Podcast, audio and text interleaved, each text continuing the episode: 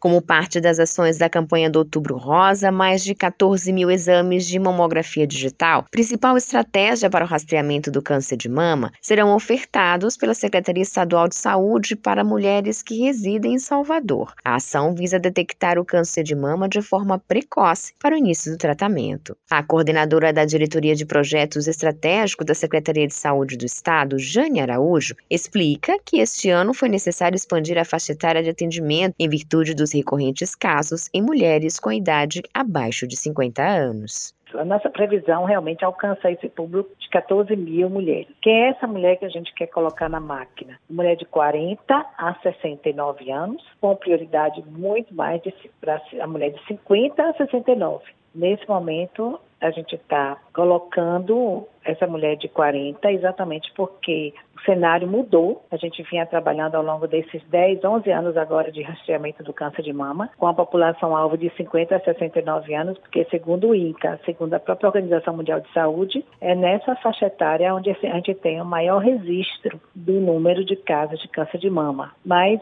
em detrimento a vários estudos e ao próprio perfil epidemiológico, cenário epidemiológico do Brasil hoje, nós vimos um número aumentando a cada dia mais o número de mulheres abaixo tá, é, de 50 anos. A coordenadora explica que os exames serão realizados em quatro unidades móveis, cada uma com capacidade para realizar 140 atendimentos por dia. Para ter acesso aos exames ofertados, além da faixa etária indicada, as mulheres precisam ter mais de um ano que realizou a última mamografia e não possuir histórico de cirurgia em mama ou cicatriz, além da documentação solicitada documento que ela precisa levar, o RG dela e o cartão SUS com comprovante de residência. Isso aí ela tem que levar xerocado para o local onde ela vai fazer, porque a gente tem que ter facilidade com relação ao documento, porque esse documento fica lá agregado a um prontuário que a gente abre lá no momento do, da realização do exame. A condição realmente é que ela disponibilize um ou dois telefones, números de telefone, para a gente entrar em contato com ela depois da realização da mamografia, para a gente entregar esse exame para ela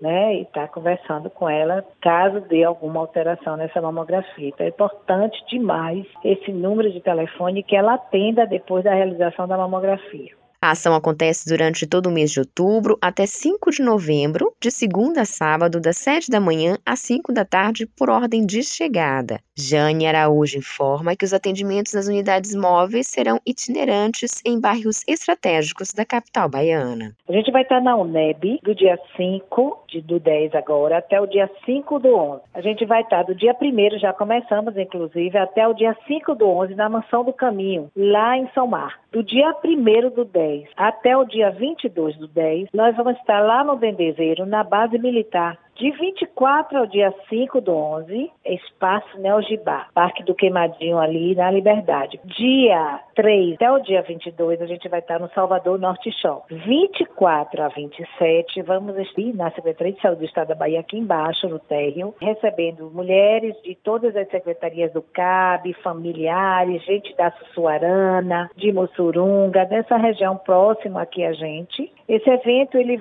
tem uma particularidade porque ele vem com outro olhar, com outro brilho com relação ao Dia do Servidor Público, dia 28. E do dia 31 ao dia 5, a gente vai estar lá no La Harmonia para agregar lá aquelas mulheres de Piatã, de Itapuã. Em 2021, a doença foi a terceira maior causa de mortes de mulheres na Bahia. Até setembro deste ano, 686 baianas foram a óbito por causa da doença. O diagnóstico precoce pode levar à cura em 90% dos casos e a mamografia continua sendo o principal meio de prevenção. Josi Braga, para Educador FM.